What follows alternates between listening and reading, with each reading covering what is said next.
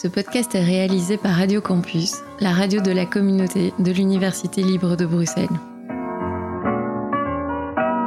On n'est pas forcément obligé de hurler, de jeter les soutiens-gorge dans la rue et d'être lesbienne. Ah bah merde alors Cela vous est déjà arrivé de vous demander en regardant un film, une série, une pièce de théâtre, un reportage à la télé, quelles étaient les histoires qui se cachaient derrière le visage de ces femmes artistes, journalistes, activistes, politiques? Moi, personnellement, ça m'arrive tout le temps. Puis j'ai remarqué qu'on parlait peu d'elles dans les médias. Bien sûr, on va parler de leurs projets, mais d'elles. Vraiment d'elles. Quel fut leur chemin pour arriver là où elles sont aujourd'hui? Quels furent les obstacles qu'elles ont dû franchir? Quels sont leurs plus beaux succès? Leurs rêves pour demain? Je m'appelle Carole Cornet, je vous souhaite la bienvenue dans Heures, un podcast qui dresse le portrait des femmes belges, inspirantes, innovantes passionnant. Alors justement, les femmes, parlons des femmes. La vie des femmes est faite de beaucoup d'autres choses que l'amour des hommes. Rappelez-vous qu'avant, moi, j'aurais été brûlée comme une sorcière. Oui, bien sûr qu'en moyenne, les idiotes s'appelaient davantage. Surtout celles qui font semblant d'être idiotes. France Bastoun est tour à tour comédienne, enseignante, doubleuse. Depuis de nombreuses années, on la voit et on entend son timbre de voix si unique dans de nombreux théâtres de notre capitale. Elle aime jouer entre des zones troubles sur des sables mouvants. De sa vie privée, on connaît peu de choses, mais on sait qu'elle reste fidèle aux gens avec qui elle aime jouer et avec qui elle partage ses passions. France Bestoun, bonjour, merci d'être là. Bonjour Carole. merci de m'avoir invitée. avec grand plaisir, je suis vraiment ravie. Euh, alors vous venez de terminer le spectacle Ivanov de Tchekhov, mis en scène par Georgini, euh, avec un panel de comédiens euh, tous exceptionnels aussi bien les uns que les autres. Et euh, alors, comment vivez-vous ces dernières de spectacle alors le dispositif euh, que présentait euh, Ivanov faisait qu'on voyait tout le temps ses partenaires pendant tout le spectacle, puisque nous étions assis parmi les spectateurs.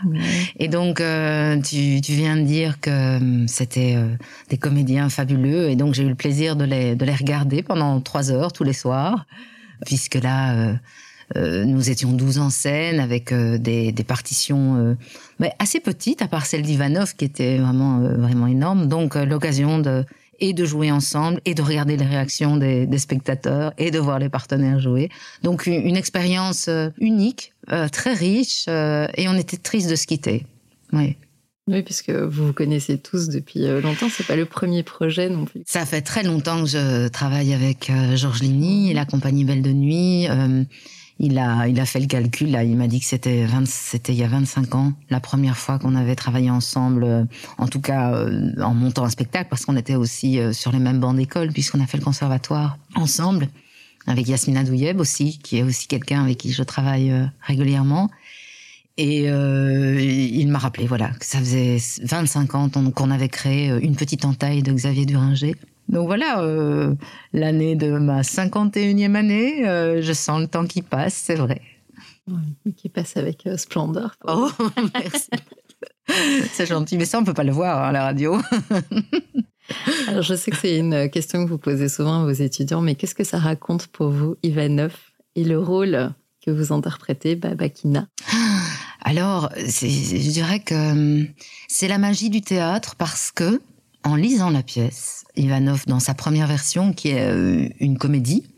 Enfin, c'est comme ça que l'a intitulé euh, alors que la deuxième version, il, parle de drame. Euh, donc dans cette comédie que j'avais dû lire il y a très longtemps et encore, je pense que j'avais surtout vu l'Ivanov remix d'Armel Roussel que j'avais adoré, qui était donc une adaptation. Et euh, j'ai lu donc cette pièce et j'étais très étonnée du, du, rôle que me proposait euh, le metteur en scène, puisque Babakina est une jeune veuve. Et puis euh, je me disais oh là là, qu'est-ce qu'il y a à défendre dans ces rôles, dans, en tout cas dans celui-là, dans ce rôle de femme aujourd'hui parce qu'on a parfois taxé euh, euh, sinon d'antisémitisme euh, à travers cette pièce ou de misogynie, ce qui est faux en fait, parce que ce sont des dénonciations. Il met plutôt en scène des personnes qui, qui le sont pour pouvoir dénoncer cela. Enfin, quand même, les, les, rôles de femmes... Euh, bah, comme dans tout le théâtre classique, sont, sont, sont souvent plus, plus, plus courts. Enfin, Bref, euh, là n'était pas vraiment le problème de la longueur du rôle, mais je me disais tiens euh, comment comment je vais faire ça, comment comment je vais jouer ça? Et en fait, c'est en travaillant, en explorant le, le, le, personnage sur le plateau, la partition, parce que je préfère parler de partition que de personnage, sur le plateau que je me suis rendu compte de, oh, de sa richesse et et d'ailleurs, c'est le cas de tous les rôles, tous les petits rôles euh, chez Tchekhov. C'est extrêmement complexe, ambigu. On, on plonge à, à travers chacun d'entre eux et chacune d'entre elles euh, à travers l'âme humaine. Et c'est vraiment le plateau qui m'a permis de, ben voilà, de, de le- de l'expérimenter. Et euh, un moment dans la, la pièce, vous tombez. Oui. Et euh, à la générale, c'était mignon. Il y a une, une dame assez âgée qui vous a, euh, qui vous a demandé si ça allait ou. J'ai entendu ça, des bruits de couloir. En fait, c'était à la première. Pour être précis, c'est ah, je me sens mal, je me sens mal, comtesse, je me sens mal, je tombe. Et euh, on pourrait croire que je devrais tomber évidemment à ce moment-là. Or, euh, je suis tombée plus tôt, et ce qui n'était pas prévu. ah, c'était un accident. C'était un accident. Mais pas vu. on m'a on m'a justement dit euh, ah c'est génial en plus c'est pas exactement au moment où tu le dis euh, c'était vraiment et donc j'ai triché j'ai même dit à ma propre mère euh, ah non c'était tout à fait euh, c'était tout à fait travaillé euh, même maintenant je peux l'avouer euh, le spectacle est passé Euh, j'avais des talons je crois de 8 centimètres Oui. euh, un plateau avait fait de de- d'escaliers, euh, de, marches et même de, de pièges, parce qu'il y avait un rebord du tapis euh, qui était voilà, qui était gonflé et et donc oui, donc je suis tombée, mais voilà, c'est le, le sacrifice pour l'art. Alors, euh, comme dans ce podcast, euh, on aime parler de parcours, euh, je vais remonter le temps. Et, euh, et ce qui me frappe dans votre parcours, c'est que autant il y a des personnes qui tatillonnent, qui essayent différents chemins avant de vraiment trouver le leur. Et vous, euh, dès votre enfance, euh, il y avait déjà le théâtre? Euh, oui, c'est vrai. Je ne sais pas comment euh, tu sais ça. euh, je sais euh, ben oui, oui. Alors pardon, parce que là, je t'ai tutoyé depuis On le peut se début. tutoyer. Oui, hein, oui, oui. mais toi aussi alors. Euh, donc, oui, tu sais tout. Mais j'avais déjà remarqué ça lors de la première interview, de l'interview euh, de Bruxelles que il y avait beaucoup de choses euh, qui étaient connues euh, par toi. Oui, c'est vrai que toute petite, euh, bah, je jouais à me déguiser et j'imposais à ma petite sœur, euh, je crois que je t'avais déjà raconté ça, les rôles évidemment tout à fait secondaires et pas aussi bien écrits que Tchekhov, que chez Tchekhov d'ailleurs. Je crois qu'elle devait faire le chien ou vraiment, je crois que j'étais une grande sœur assez assez tyrannique. Et puis c'était dans la cour de récréation, pareil, j'inventais des histoires et euh, il y avait le jeu avec France, euh, mais c'était voilà, oui, plus proche du, du jeu de rôle, euh, euh, du, du jeu théâtral euh, qu'autre chose. Je ne faisais pas des matchs de volley ou voilà des choses comme ça. L'élastique, je crois que ça me fatiguait à un moment donné et donc j'avais besoin de partir dans, dans cet imaginaire et d'y emmener d'autres. C'est pour ça que ça m'étonne que je n'ai pas encore fait de mise en scène Bah parce oui, que bah oui, oui, oui, mais on me pose souvent la question. Je crois que je suis terrorisée par les dossiers qu'il faut faire pour Mhm. pouvoir euh, avoir de l'argent et, et voilà, c'est plutôt cet aspect-là qui, euh, enfin le oui, le dossier, le fait de, de vraiment devoir porter un, un- un projet euh, sur les épaules, souvent seul, parce que je pense que le métier de metteur, met- metteuse en scène est est assez solitaire, l'air de rien, alors que celui de comédien, comédienne de théâtre, il y a quelque chose de, de tellement euh, de l'ordre des vases communicants, euh, du collectif, que on sent que on est on n'est jamais seul, même quand on fait un seul en scène. Euh, y a- y a- on est porté par l'équipe et puis porté par le public. Enfin, voilà. Tandis que le metteur en scène euh, ou la metteuse en scène, il, euh, il se retire à un moment donné, et dans sa solitude, je crois. Et peut-être que ça, c'est quelque chose qui me fait peur aussi. Je ne sais pas. Mais euh, Mais pas Voilà, à ma vie. en tout cas. pardon? Mais pas à l'époque. Euh, quand- mais non. Par contre, quand j'étais enfant, mais je crois que quand on est enfant, on n'a peur de rien. C'est ça. euh, Alors euh, voilà, il faut être à l'écoute euh, de l'enfant en soi et ne jamais le perdre de vue pour pouvoir être toujours être toujours en lien avec ses avec ses rêves et ses désirs. Je crois que j'ai pas tout à fait lâché mon enfant, mais mais euh, mais la mise en scène, je ne sais pas. euh, Oui, j'y viendrai un jour. J'y viendrai un jour. Et euh, quelle éducation vous avez reçue Quelle éducation tu as reçue et euh, de quoi t'es-tu affranchi Alors ça y est, ça commence. les questions, l'école, l'école. Ah, j'ai j'ai eu des parents aimants, Mhm. donc euh, j'espère ne pas m'affranchir de l'amour. j'espère le, le garder, euh, euh, voilà, le leur et, et en moi et, et pouvoir en donner autour de moi. Je pense que c'est une des choses euh, qui m'importe. Et euh, ils m'ont donné le, le goût du, du travail quand même, euh, des lettres, euh, même si eux-mêmes n'étaient pas dans, dans, dans ces métiers, ni, ni des lettres, ni, ni artistiques. Mes parents étaient des gens simples. Ma mère était employée. Même si elle a eu une formation de puéricultrice, elle a lâché son, son premier métier euh, assez rapidement euh, en ayant elle-même des enfants. Et mon père euh, était dans le commerce. et voilà, on, m'a toujours raconté que j'avais une arrière-grand-mère qui, euh, qui mentait, boitait, avait des dettes, mais était très généreuse et elle faisait du théâtre. Donc, euh, on m'a souvent, souvent dit que je tenais de, de mon arrière-grand-mère. Je- J'espère pas pour euh, le, le mensonge, parce que c'est vrai qu'on a parfois tendance à, à associer euh, l'acteur ou l'actrice euh, au mensonge. Or, ça, c'est, ça, moi, j'y crois pas du tout. Je crois qu'au contraire, il faut être pleinement vrai pour pouvoir ce métier, faire ce métier euh, Mhm. avec cœur.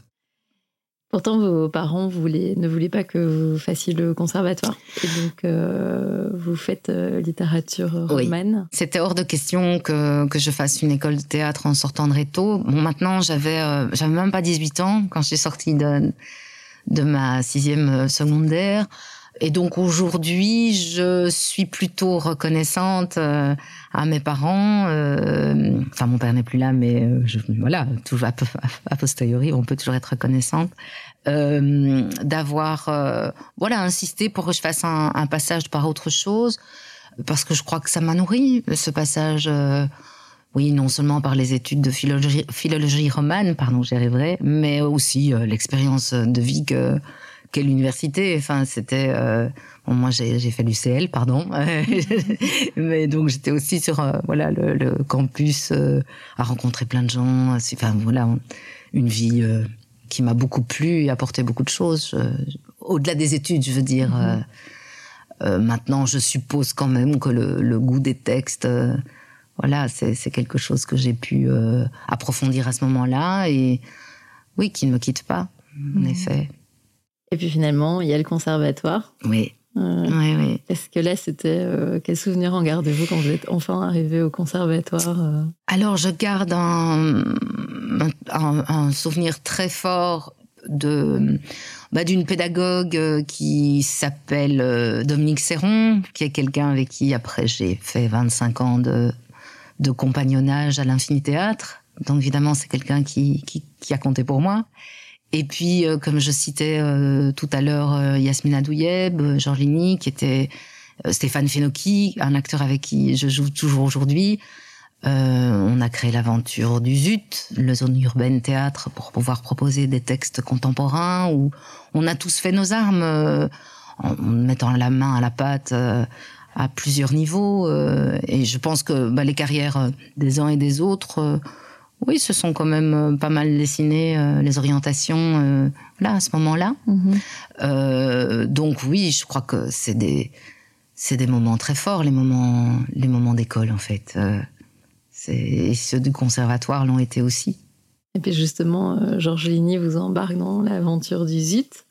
Et c'est là où vous. Enfin, je dis vous, mais. euh, parce que vous Parce êtes qu'on était nombreux, oui. oui. Itzi Euh, oui, oui. qui était aussi de l'aventure.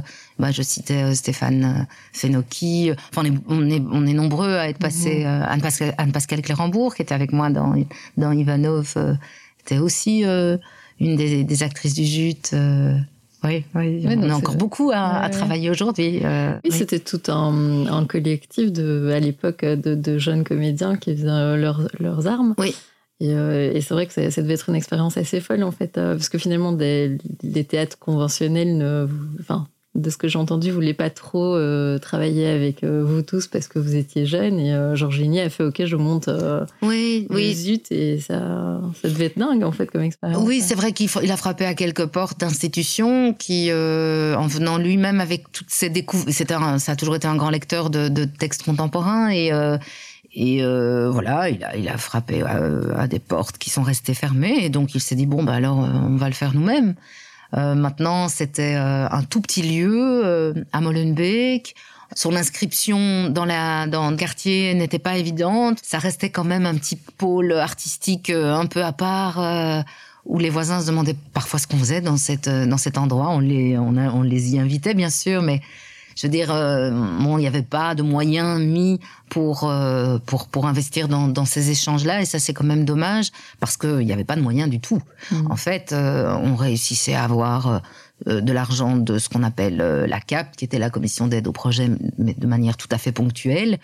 Mais euh, je crois que la jauge de spectateurs euh, était euh, entre 50 et, peut-être 60 personnes, ou allez, on va dire peut-être ça montait peut-être jusqu'à 80, je ne sais plus très bien. Mais en tout cas, c'était une mini jauge qui faisait que c'était pas le prix des places et le nombre des places qui pouvaient faire vivre le théâtre. Et donc à partir du moment où le, les pouvoirs publics ont décidé que le lieu ne pouvait pas s'ouvrir de manière officielle parce qu'il y avait déjà beaucoup trop de lieux à Bruxelles, ce qui n'est pas faux. Mais euh, disons qu'à ce moment-là, il y avait une offre assez particulière qui ne se trouvait pas ailleurs. Donc euh, oui, c'est dommage euh, que l'aventure se soit terminée. Maintenant, bon, il y a d'autres aventures à vivre. Oui, oui, bien sûr. Mais non, mais je pense qu'en plus ça devait être assez fédérateur en fait, parce que finalement c'est vous avez créé une famille. Oui, et je parlais tout à l'heure du, du, collectif, et c'est vrai que c'est quelque chose qui, euh, qui me poursuit. Euh, Peut-être une recherche utopique de la troupe, j'en sais rien, mais en tout cas, j'ai travaillé nombreuses années à l'Infini Théâtre. Je retrouve des metteurs en scène de manière euh, régulière. Euh, oui, je, j'ai l'impression que je me redis. Je pense que j'ai, je t'avais déjà dit ça aussi dans, dans le, notre précédent entretien, mais qu'il est parfois dans notre monde et aussi qui va très vite et qui euh, qui, qui est éclaté. C'est peut-être un peu cliché ce que je raconte, mais je le vis aussi parfois dans, dans ma profession qui est euh, euh, bah, ce sont tous des petits des projets qu'on qu'on commence, qu'on vit et puis qu'on quitte.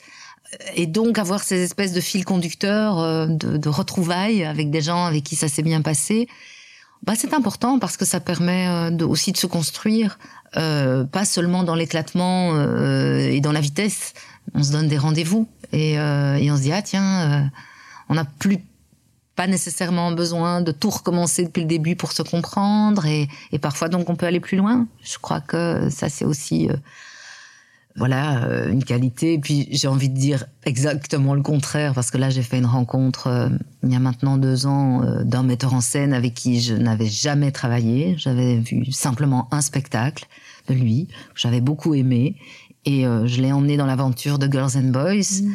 Donc c'est Jean-Baptiste Delcourt à qui euh, j'ai proposé de, de faire la mise en scène du, de ce solo euh, euh, de Denis, écrit par Denis Kelly.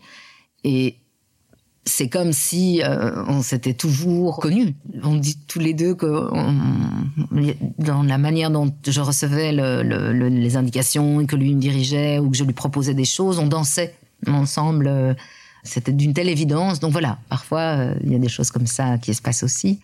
Donc je dirais que j'aime les deux. J'aime les nouvelles rencontres et, j'aime les, les rendez-vous euh, récurrents. Voilà, je trouve que c'est bien d'avoir les deux. Mhm. Justement, pour, euh, pour ce spectacle, Bon, je vais faire un, petit saut dans le temps. Pardon. Mais c'est assez fou parce qu'en fait, vous l'appelez en lui disant Tiens, est-ce que tu as lu Girls and Boys et, euh, et, directement il est à Avignon, il arrête tout, euh, il va lire pendant deux heures au soleil où il attrape un coup de soleil bah et deux heures plus tard il vous appelle en disant euh, j'ai un coup de soleil, ça doit être pour ça que j'accepte. et cette pièce bon sera d'ailleurs rejouée prochainement au mois de mars du 10 au 26 mars au théâtre des Martyrs. Oui, alors pour être tout à fait honnête, je connaissais bien Denise Kelly parce que j'en ai joué plusieurs. Euh, il y a eu euh, après la fin, euh, je jouais avec Vincent Lécuyer, qui était Ivanov d'ailleurs, notre premier projet ensemble. Il y a eu aussi Abattage rituel de Gorgremas Romas au théâtre de Poche. Et puis euh, c'est amusant parce que je suis, euh, je, je, fais aussi des, des voix euh, pour euh, en doublage et j'étais la voix de Jessica Hyde qui est l'héroïne d'Utopia, une série de Denise Kelly. Enfin voilà, donc Denise Kelly faisait comme un peu partie de ma vie et donc je l'ai lu et, en effet, tu sais quand on te propose un seul en scène, j'étais bien sûr honorée, mais c'est toujours délicat. On se dit, oh, ça veut dire que pendant une heure ici c'est 1h40, les gens vont avoir que moi devant eux. Si quelqu'un est vraiment allergique, je le plains, ça va être compliqué. Donc, alors peut-être que je suis trop, euh, enfin, j'en sais rien, mais euh, il y a toujours cette inquiétude de se dire est-ce que j'ai le droit? C'est toute la question de la légitimité. Hein, euh, je crois qu'à force de prendre la place de quelqu'un d'autre euh, en jouant, je veux dire, d'être un peu ailleurs que soi-même, d'être déplacé, il y a sans doute, euh, quand on est déplacé, euh, une question de légitimité qui, qui vient comme une ombre euh, un peu ternir parfois le, le paysage. Maintenant, bon, peut-être que le doute fait aussi partie de la création et que si on n'était pas fragile et si on ne doutait pas, peut-être que ce serait moins, moins intéressant sur un, sur un plateau, j'en sais rien. Mais bref, c'était la deuxième fois qu'on me proposait un seul en scène. La première fois, c'était Dominique Serron avec... Nobody Else. Voilà, Nobody Else sur Marilyn Monroe. Donc euh, il y a toujours cette hésitation est-ce que est-ce que je vais en être capable? Est-ce que j'ai le droit? Est-ce que et puis euh, ah c'était tellement bien euh, ce texte que j'ai dit ah oui et, c'est là que j'ai oui j'ai pensé à, à Jean-Baptiste Delcourt. Ouais. Oui, d'ailleurs, Nobody Else, vous sortez complètement. Donc, ça se passe en 2009, ça. Donc, c'est une création autour de Marilyn Monroe, une création libre. Euh, et pour, euh, pour ce spectacle, vous partez à Los Angeles sur euh, les traces de Marilyn Monroe. On a fait ça, on a fait ça. Et vous vous impliquez aussi dans le chant et la danse, et c'est votre premier seul en scène. Et vous dites aussi que vous aviez un peu cette résistance au début, mais finalement... Alors je dirais que là, il y avait carrément la, la, enfin, une résistance, oui, oui, oui, une double résistance. Donc la question du solo, mais aussi Marilyn, quoi. Franchement, pour qui je me prends? Pour accepter de jouer Marilyn Et puis, je pense que Dominique m'avait demandé euh, de mon côté aussi quelles étaient euh, les, figures féminines. Euh, voilà, on a discuté avant d'arriver à ça, qui m'intéressaient. Et moi, j'avais envie de plutôt de jouer Frida Kahlo, donc rien à voir. Et c'est Dominique qui m'a convaincue en me disant mais par Marilyn, on peut sans doute aborder plus facilement la comédie, donner une légèreté, même si on sait que la figure de Marilyn Monroe a, évidemment tout son côté sombre. Mmh. Et, et, puis le chant, et là, euh, c'est sûr que ça touchait à, quelque chose euh, que moi je portais depuis longtemps, c'est-à-dire euh, les, les, chansons de Marilyn. Je, je, je, dis souvent que malgré toute son aura et sa photogénie, j'ai toujours aimé sa voix. Et ces chansons qui n'étaient pas toujours musicalement d'un très grand intérêt, j'étais fascinée par, par sa manière de chanter. Et ça a été un des, des grands plaisirs dans le, dans le spectacle de trouver ma, ma façon de chanter euh, sans vouloir faire une imitation de Marilyn, mais euh, voilà, ce, oui, cette recherche-là euh, vocale, oui, c'est un très beau souvenir en fait, mm. Nobody Else. Et du coup, à Los Angeles, alors Alors, au départ, on, a fait beaucoup d'images. donc, on, je, j'avais les cheveux donc décolorés, platine, bouclés comme elle. je, je vais pris dans ma garde-robe tout ce qui pouvait être petite robe euh, un peu années 50, comme si j'en avais énormément. Mais en tout cas, euh, j'avais pris des choses, mes, mes petites robes, j'aime bien les fringues, c'est vrai. Euh, et donc on s'est, on est allé sur ces traces et on a pris des, enfin Dominique filmait. mais par contre, au moment du spectacle, on s'est rendu compte qu'on ne ferait rien de ces images, qu'on a mm. surtout travaillé sur ma présence physique et, et les voix, la voix de Marilyn, la mienne, enfin plutôt tout un univers sonore qui a été créé euh, dans l'artifice euh, plutôt que par l'image. Mais c'est vrai qu'on est allé dans son fan club là-bas, où j'ai eu la chance de mettre euh, certains de ses vêtements euh, contre moi. Euh, on a rencontré une personne qui, qui l'a connue, mais qui était très très très malade. C'était justement une, une de ses, enfin sa coloriste. Okay. Vous ne disiez pas coloriste à l'époque, vous me disiez coiffeuse, mais mais bon, elle, on n'a pas pu vraiment lui poser des questions parce qu'elle était, voilà, elle était très âgée et, pas bien. Mais euh, oui, c'était une expérience assez folle. Ouais. Mm. Et malgré cette expérience assez folle, euh, pour Girls and Boys, euh, quand, Quand c'est de nouveau un seul en scène, vous, ça vous retravaille de nouveau? Bah, il y a toujours, euh, oui, oui, un peu petite appréhension, mais c'est très court, c'est très bref par rapport, euh, par rapport au plaisir. Je pense que là, je, oui, il y a eu une plongée dans, dans une écriture et dans ce travail qu'on a fait ensemble avec toute l'équipe, hein, parce que je veux dire, euh, Mathieu Delcourt, qui était à la scénographie, euh, a vraiment créé un écrin. Euh, euh Renaud Colemans à la lumière. Enfin, je veux dire, toute l'équipe du Théâtre des Martyrs, enfin, puisque c'est là que ça a été créé, a vraiment fait en sorte que les choses se passent au mieux, parce que faut dire qu'on a d'abord créé en plein Covid, donc sans savoir si on allait pouvoir jouer ou pas. C'est rude, ça aussi. Oui, c'était très rude. Donc, on n'a pas pu jouer. Donc, je l'ai fait. J'ai fait deux, trois séances devant l'un ou l'autre ami qui venait masquer, euh, juste pour que je puisse essayer, voir, voilà, comment ça se passe quand il y a des gens. Parce que, bah, comme dans tout spectacle, le public est très important. Mais là, tout est dans les yeux des spectateurs. Tout, tout se passe dans, dans le transfert d'émotions. Euh, donc, euh, ce contact-là était très, très important que je puisse au moins l'expérimenter avant de, de remettre le, le spectacle dans, dans, dans le placard. Mhm. Puis on a su qu'on allait le, très vite qu'on allait pouvoir le, le faire, euh, le créer la saison d'après. Et la saison d'après, je ne voyais que les yeux des gens parce que tout le monde avait encore un masque. Mhm. Et donc la première fois où j'ai vraiment eu les visages euh, complets, c'était à Spa. Quand je l'ai créé, enfin quand je l'ai joué cet été euh, à Spa où j'étais invitée, où là j'ai pu voir les sourires euh, sinon, tout, tout, se passait dans, dans, dans, les yeux, mais, mais il se passait beaucoup de choses. Voilà, c'était euh, pour moi euh, euh, oui, une expérience forte, parce que très proche, donc très. Où tout était tangible dans, dans, ce qui, dans ce qui se passait entre les spectateurs et moi. Pour euh, Girls and Boys, tu interprètes une femme qui se fait l'enquêtrice de sa propre vie, égrénant ses réussites professionnelles comme ses souffrances privées. Alors, si tu devais faire l'exercice pour toi, tu dirais quoi? Sur ma propre vie?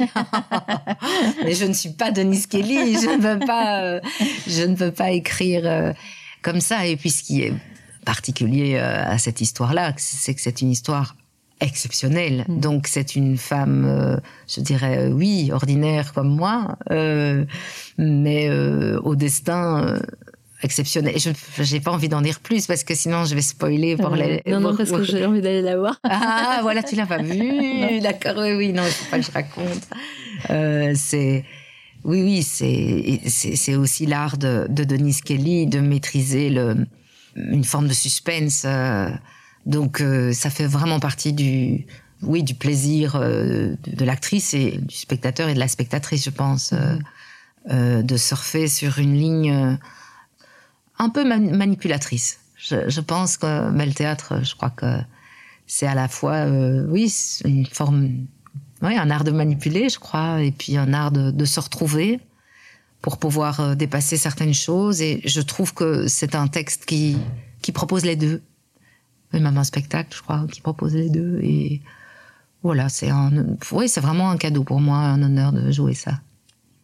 Ce qui est fou, c'est que la dernière fois qu'on s'était vu, tu m'avais dit euh, que c'était difficile en fait euh, d'être une femme un peu dans ce métier, parce que à l'époque tu approchais la cinquantaine et tu disais ben voilà dans les pièces classiques c'est souvent des, des, des, jeunes femmes. Mmh. puis dans les pièces contemporaines il peut y avoir des femmes plus âgées, mais du coup on va prendre souvent des femmes de 40 ans pour jouer des femmes de 50 et, et c'est pareil au cinéma.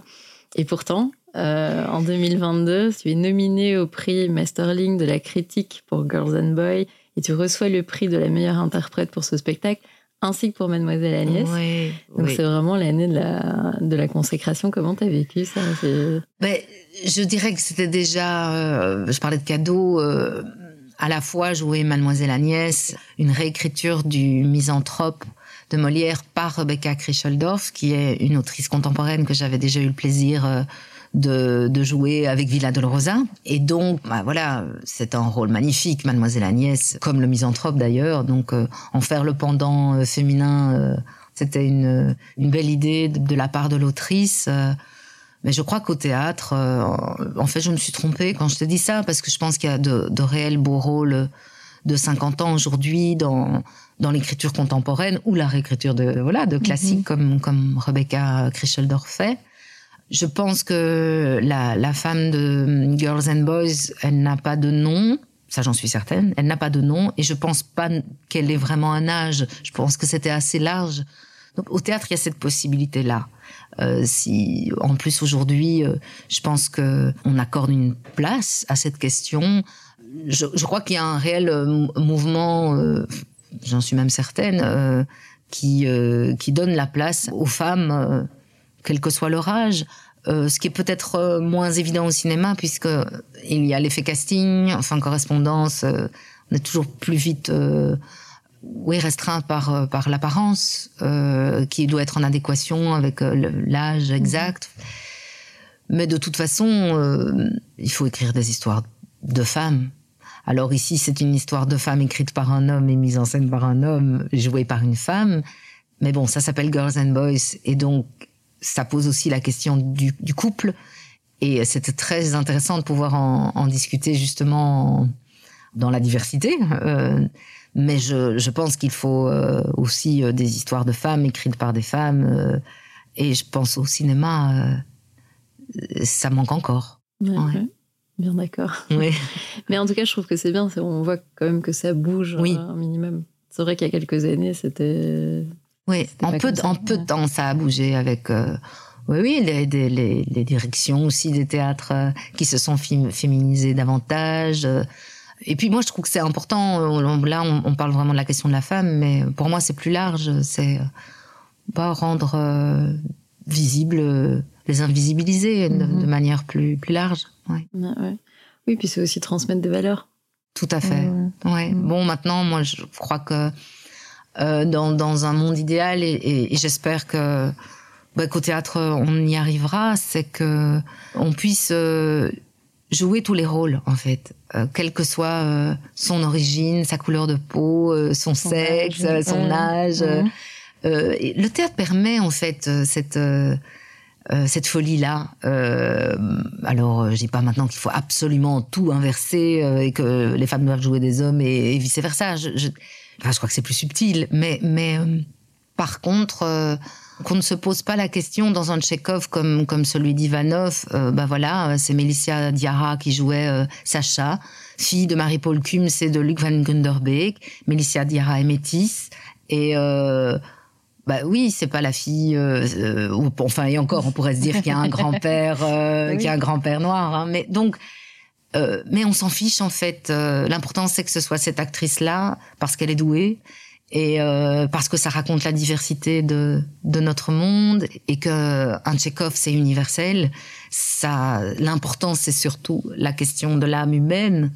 Et ça, qu'on soit noir, qu'on soit blanc euh, ou encore d'autres couleurs, euh, c'est universel. Donc j'aime bien ça quand on arrive à ça sur un plateau. Mhm. Oui, mais que- comme je disais, c'est aussi de transmettre des valeurs, enfin de montrer en tout Oui. cas une, une certaine ouverture. Et euh, tu dis souvent d'ailleurs que tu es une passeuse parce que tu, tu transmets la parole d'auteur euh, dans tes rôles, mais tu transmets aussi ton savoir euh, parce que tu donnes des cours. Oui, Euh, oui, oui, je suis en ce moment au conservatoire, euh, c'est vrai. J'en venais d'ailleurs ce matin. oui, oui, ça m'émerveille toujours parce que parce que voilà, ils ont ils et elles ont autant à, à, à m'apprendre.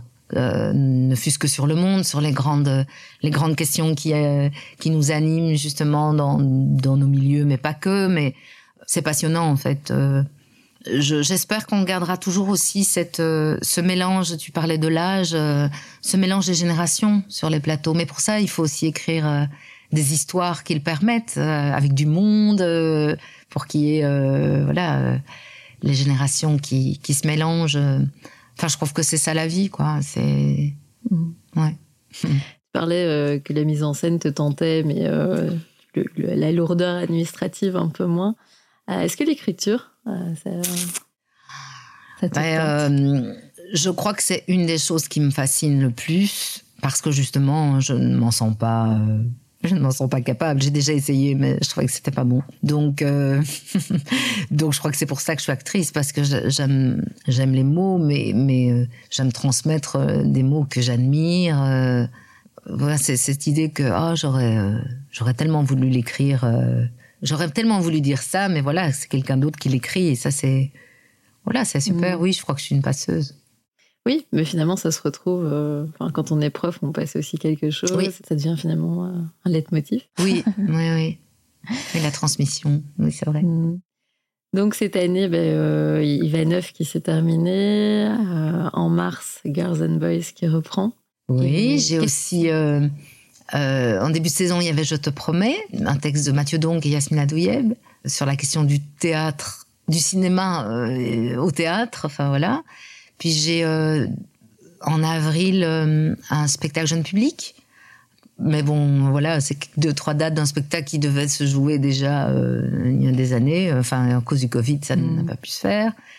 Oui, c'est une saison bien, bien chargée. Ouais. Comment tu as vécu justement cette période de Covid où tout s'arrête? Je pense que comme tout le monde, le premier moment d'arrêt a fait du bien. Enfin, comme tout le monde. Mm. Beaucoup de gens, quand, quand on... Euh, bon, le, souci, c'est quand j'étais en train de jouer un spectacle et qu'on a dû arrêter le spectacle, donc ça, c'est jamais gai, évidemment. Mais euh, après ce premier choc, je pense que oui, de pouvoir euh, un peu souffler, le calme dans les rues. oui, il y a une part de moi qui l'a pas trop, pas trop mal vécu. Et puis, évidemment, l'inquiétude est arrivée, mais l'inquiétude aussi pour la santé des gens, Mhm.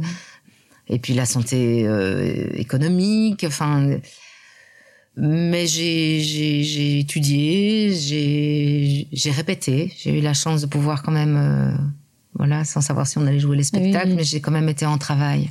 Donc, euh, je peux pas dire que Tout était à l'arrêt. voilà, que tout était à l'arrêt. Et donc, je fais quand même partie des, des privilégiés qui ont quand même pu continuer à, à travailler. ouais. Mm. Qu'est-ce que tu dirais à France Bastoun, euh, à l'enfant? La petite fille qui jouait avec sa sœur euh, et qui la tyrannisait pour avoir les beaux rôles.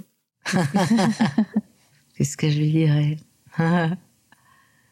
Ben, continue, euh, courage, parce que parfois, parfois on doute, hein, malgré, malgré les reconnaissances, malgré le, la chaleur du public. Parce que voilà, je disais, euh, tiens, cette saison est bien remplie, euh, la prochaine pas.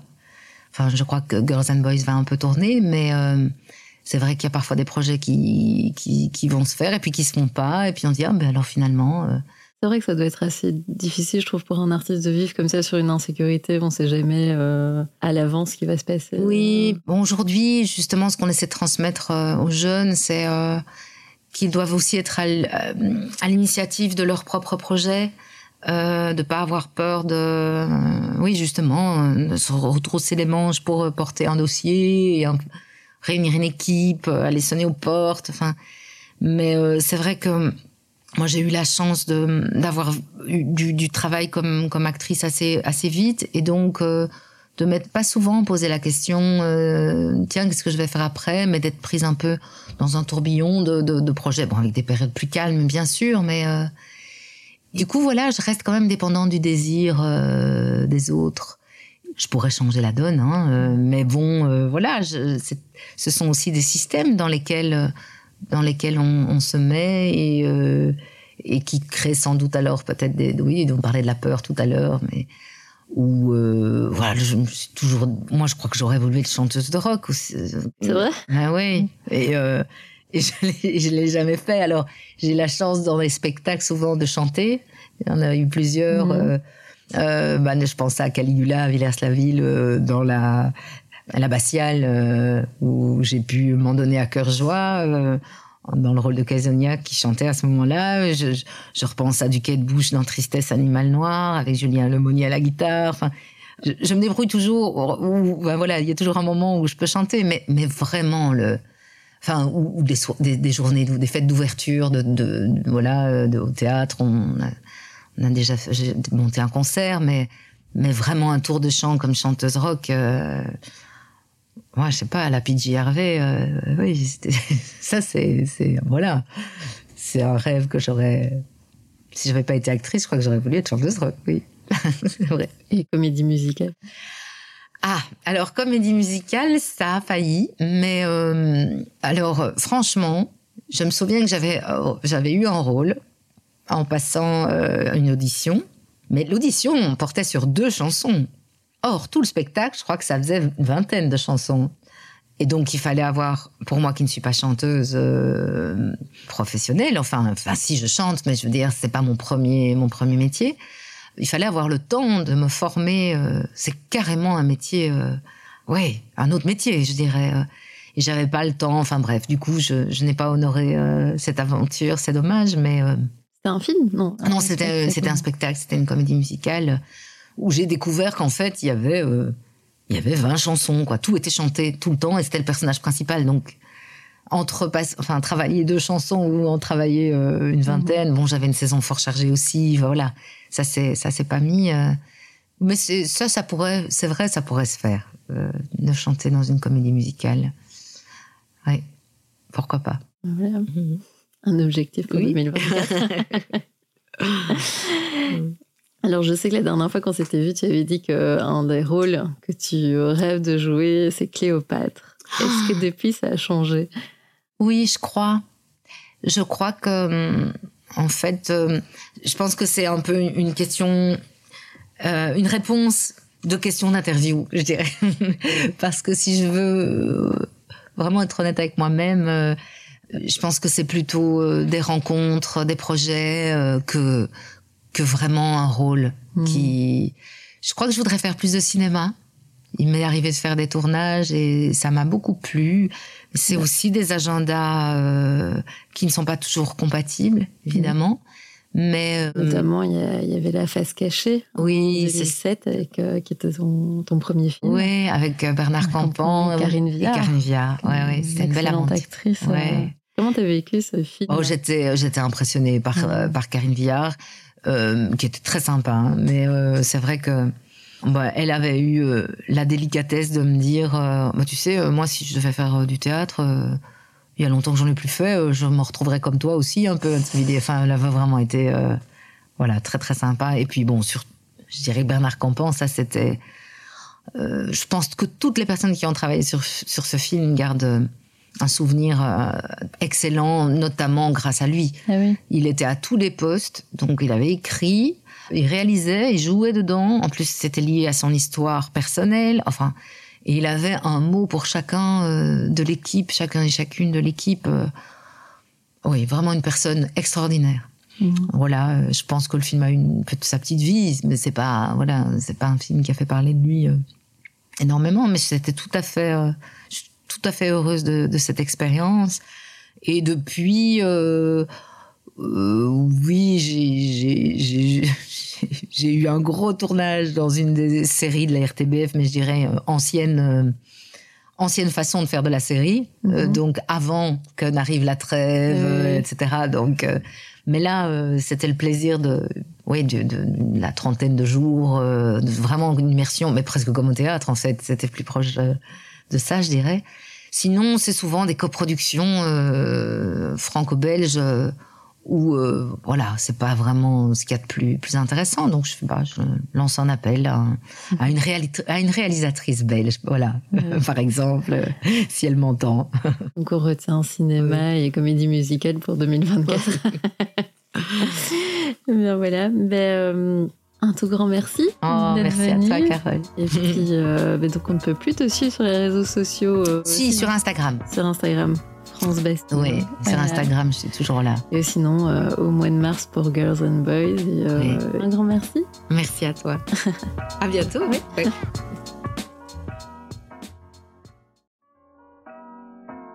Si cet épisode vous a plu, n'hésitez pas à le partager, à mettre des étoiles sur Apple Podcast et à en parler à votre entourage. Abonnez-vous sur nos réseaux sociaux où nous partagerons les recommandations de nos invités.